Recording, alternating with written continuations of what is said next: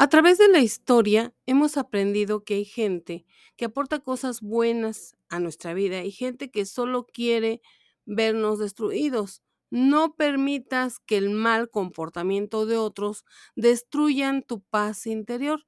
La maldad del hombre es lo que a través de la historia de la humanidad nos ha destruido. Dios protege a su pueblo y a sus hijos. Confía en Él y sé cauto y desconfiado.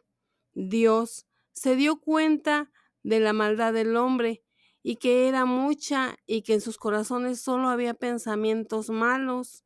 Por eso les mandó el diluvio, porque se arrepintió de haberlos hecho y sufrió por eso y dijo, destruiré todo lo que he hecho, al hombre, a las bestias, los reptiles, las aves.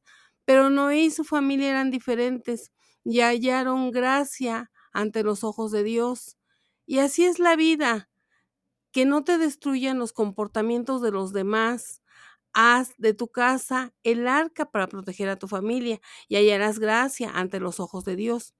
Mi Padre siempre nos bendice como sus hijos que somos y destruye a todos aquellos malditos que son la contaminación de la tierra. Cuando llegó el diluvio, Dios ya había preparado a Noé para protegerse de la destrucción. Asimismo nos prepara y nos protege a nosotros para proteger, enfrentar los diluvios de nuestras vidas y siendo sus hijos, protegernos de cualquier mal. Si tú tienes fe, si tú confías en Dios, si tú le pides a nuestro Señor Jesucristo, Dios nunca te desamparará y Él siempre oye las súplicas de sus hijos. Así que no te desesperes porque estás enfermo. Tú puedes sanar, no importa que hoy no tengas trabajo o dinero. Cambia tu actitud, pide y encontrarás las bendiciones que Dios tiene para tu vida.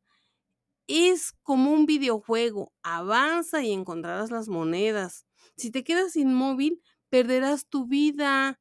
No esperes a que sea demasiado tarde.